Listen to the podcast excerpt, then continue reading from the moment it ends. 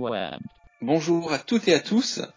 Merci d'être toujours aussi fidèles pour ce rendez-vous quotidien. Aujourd'hui, c'est enfin vendredi. Donc, pour ce vendredi 5 octobre, nous sommes deux. Louis-Alexandre Tachon de chez Gilou, depuis le nord de Paris ou le sud de la Picardie. C'est comme ça qu'on peut dire, non? Ouais, plutôt le sud de la Picardie. Et moi-même, Alban Jamès, de chez Jardy Forêt, depuis le sud de l'Alsace. Ça fait tout de suite moins rêver. Et en parlant de rêve, Louis-Alexandre, tu voulais nous parler de gros chiffres. Oui, alors là, euh, de gros chiffres et de société qui est déjà euh, une un institutionnel du web qui est Foursquare, hein, qui qui a levé 33 millions de dollars.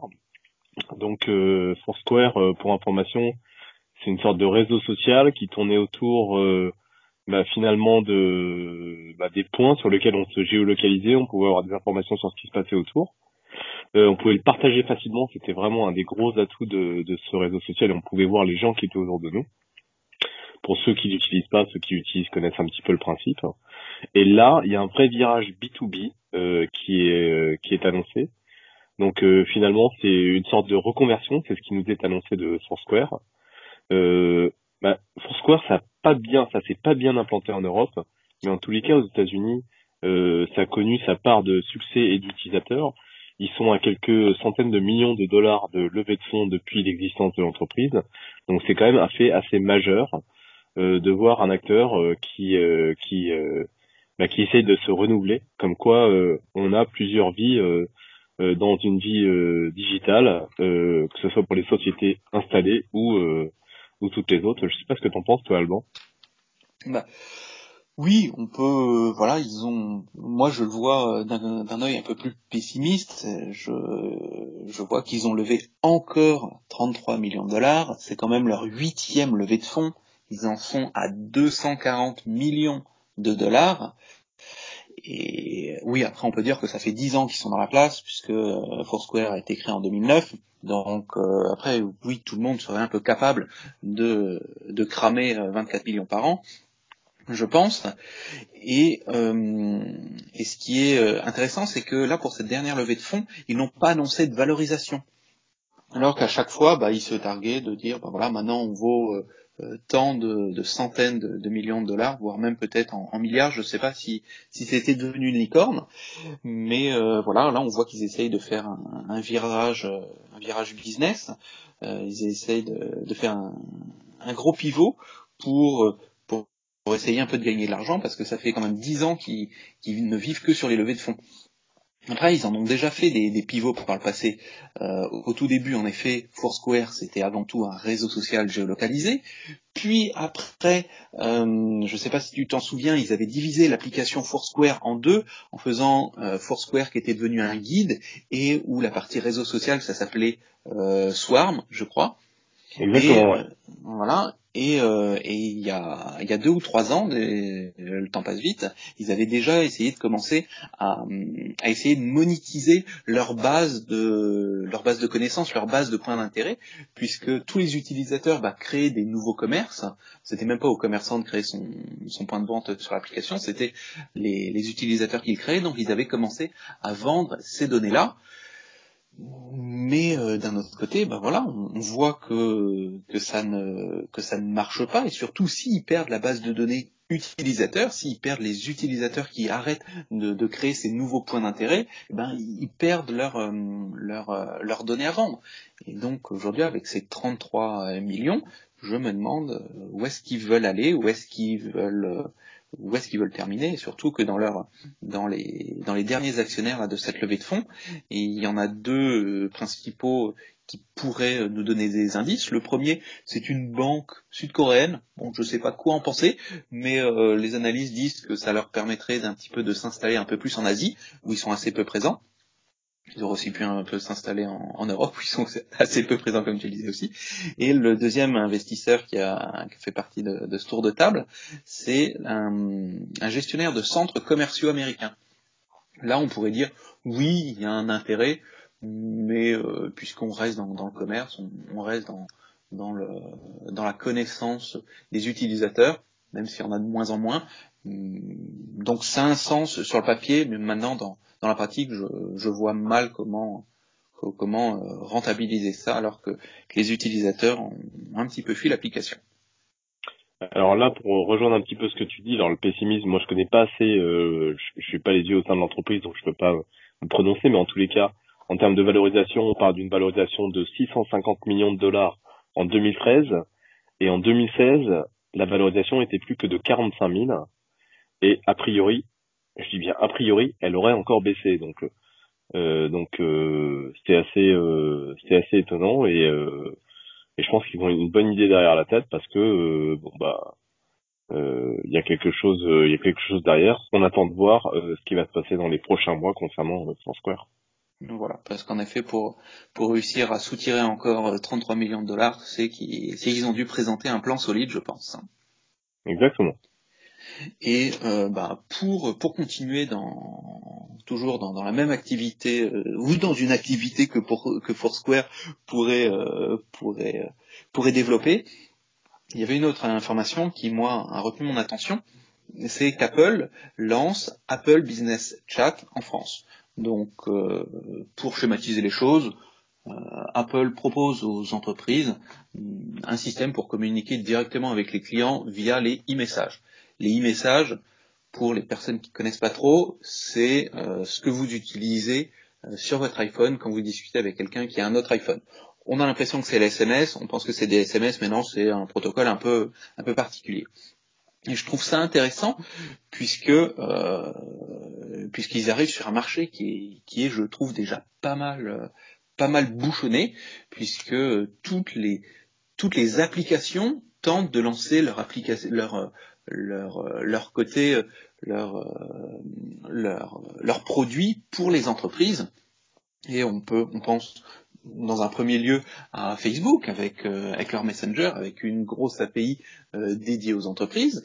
Il y a aussi cet été, il y a WhatsApp, donc avec ses milliards d'utilisateurs, qui a aussi ouvert son, son API pour, pour les grandes entreprises et le, l'accès à l'API est toujours réservé euh, seulement aux très très gros annonceurs pour que justement ces, entreprises puissent communiquer via WhatsApp avec, euh, avec leurs utilisateurs. Il y a quelques années, Twitter avait lancé une API également dédiée euh, aux entreprises, toujours pour faire de la relation client. on se souvient que qu'Instagram avait lancé il y a quelques années une, bah, le chat, la messagerie instantanée dans son application et euh, lorsqu'il l'avait lancé, bah, c'était aussi pour la proposer par la suite aux entreprises. J'ai l'impression que tout le monde se lance sur ce marché euh, en disant on veut être la porte d'entrée, on veut être euh, le seul point de communication entre les entreprises et les consommateurs. Mais d'un autre côté, aujourd'hui, l'offre est tellement large que, que, voilà, on ne sait plus par où contacter la marque, puisque bah, voilà, il y a toujours l'indéboulonnable email et on oublie on oublie toujours, mais il, est toujours là, le, SMS qui, qui, à mon avis, a encore belles heures devant lui. Et donc, euh, je me pose des questions devant, devant toutes ces entreprises qui se lancent sur le même business et, je pense où, où, aucune ne tirera son épingle du jeu. Moi, ça fait vraiment un moment que je j'ai pas euh, j'ai pas reçu de SMS. Euh, je pense que ça se compte en moi. Euh, mais euh, très clairement, lorsqu'on parle de messagerie, très clairement, c'est très apprécié des utilisateurs. Nous, euh, pour pas faire de la pub, mais euh, sur Gilou, on le propose sur euh, le site internet. Donc le, la messagerie Facebook est déjà ouverte, vous avez juste à cliquer dessus si vous êtes déjà logué. Et on a entre 3 et 5, 7 personnes par jour qui nous parlent via ce canal. Donc c'est quand même assez étonnant. C'est vrai que même en l'ayant mis rapidement, comme ça, un petit peu sur un coup de tête, parce qu'on voulait faciliter l'usage du chat euh, et on ne savait pas vraiment, pour être honnête, euh, quelle euh, solution justement choisir. Parce que justement on n'a pas estimé que il y avait une solution qui était la plus adaptée que l'autre par rapport à notre usage. Et on a fait le parti pris de prendre Facebook parce qu'on s'est dit que plus ou moins tout le monde a un compte Facebook ou la majorité et on est assez étonné de bah, de la facilité qu'ont les gens à nous contacter donc ça c'est quand même assez super euh, faut voir qu'au niveau de la répartition euh, des messageries, Il y a quand même WhatsApp qui est quand même bien devant. Il y a Facebook Messenger qui est derrière. Il y a WeChat. très très loin, on retrouve Viber. Donc voilà, en termes de part de marché, effectivement, comme tu le disais, c'est déjà bien bien saturé quoi.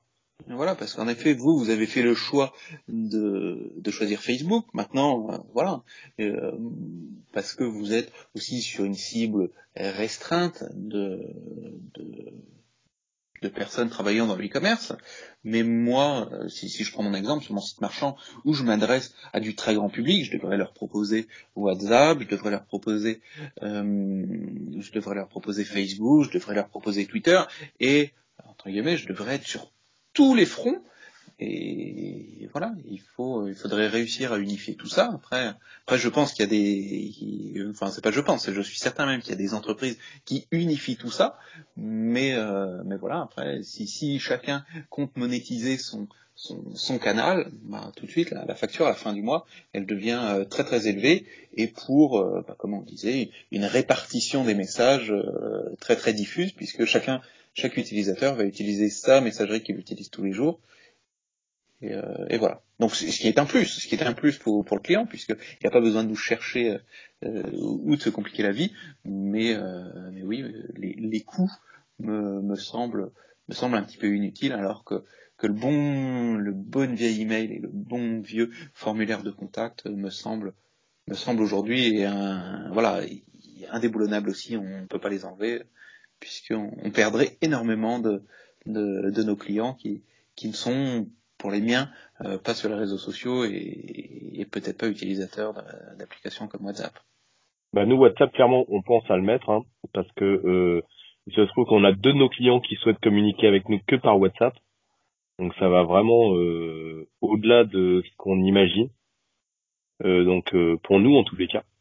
Donc c'est c'est quand même assez étonnant. C'est vrai que moi j'ai été le premier surpris quand on a des clients qui euh, installent sur leur téléphone, qui sont en boutique et pour des raisons de praticité, ils ont sur l'ordinateur et sur le téléphone et ils préfèrent travailler comme ça. Bon bah voilà, c'est assez, ça nous semble un petit peu particulier et les mois faisant, bah finalement on trouve ça presque normal. On voit que les usages changent quoi. Et en tous les cas, on voit que c'est on voit que c'est une demande parce que euh, apparemment pour euh, pour une de nos clientes, euh, elle trouve ça moins intrusif, plus facile d'utilisation. Donc voilà, elle nous a demandé si ça nous dérangeait de travailler comme ça. Et en, en, tant que bon commerçant, vous avez répondu bah non, bien sûr. comment, comment on doit le faire et En effet, moi, je, je, suis partagé entre entre entre le fait d'être commerçant et de vouloir dire oui à, à, toutes les demandes clients, à vouloir être partout, et d'un autre côté, euh, d'un autre côté, en tant que, en tant que power user, euh, c'est-à-dire utilisant tous ces, enfin, ou ayant la capacité d'utiliser tous ces outils, mais au moins en les connaissant, bah, je ne saurais pas lequel choisir, et rien qu'en imaginant tous les installer euh, comme, euh, comme point de contact client, je me sens, je me sens un petit peu débordé, je me sens un petit peu, un petit peu comme au pied d'une grande montagne en disant par où commencer, parce que, parce que oui, il faut, faut faire le choix. Est-ce qu'on commence par Facebook? Est-ce qu'on commence par WhatsApp? Est-ce qu'on est-ce qu'on intègre Twitter? Est-ce qu'on intègre euh, WeChat Est-ce qu'on intègre euh, Enfin voilà, la, liste est longue et, euh, et je ne saurais pas par où commencer. Mais d'un côté, oui, je pense qu'il faudra y aller et je pense que qu'aujourd'hui les entreprises qui proposent l'unification de, tous ces outils pour avoir euh, côté commerçant, côté euh, côté euh, côté entreprise, une seule interface, bah, je pense qu'il communique assez mal puisque euh, de tête, euh, on ne connaît que, que eAdvise qui avait, qui avait commencé qu'avec son propre outil, mais, euh, mais tous les autres qui, qui doivent exister, ben, on les connaît assez peu. Et euh, donc si vous en connaissez, n'hésitez pas à me, les, à me, les, montrer du doigt. Hein. Bah, il y a Zopim, Zopim qui est le plus connu, mais qui a été racheté par Zendesk. Donc voilà. Voilà, en effet, c'est vrai. Qui pour moi est le plus connu, de très loin. Ouais. Mais combien de messageries ils intègrent? Ah Bah ils ont leur propre messagerie. Ah oui, mais je parle après voilà sur tous les canaux, il faudrait pouvoir intégrer euh, dans le même canal euh, Facebook, euh, WhatsApp et, et compagnie. Peut-être une idée de start-up. en effet, bah, je m'y mets dès lundi. Et donc, euh, sur ces bonnes paroles, euh, avec lui, Alexandre, on vous remercie de nous avoir écoutés encore une nouvelle fois. On vous souhaite un très très bon week-end et euh, on vous le rappelle encore et encore que vous pouvez nous retrouver un peu partout, Twitter, Facebook, YouTube, LinkedIn, euh, et j'en oublie sûrement. Et n'oubliez pas, Good Morning Web, ça s'écrit avec trois O, et on vous souhaite un bon week-end. Bon week-end à tous, à bientôt.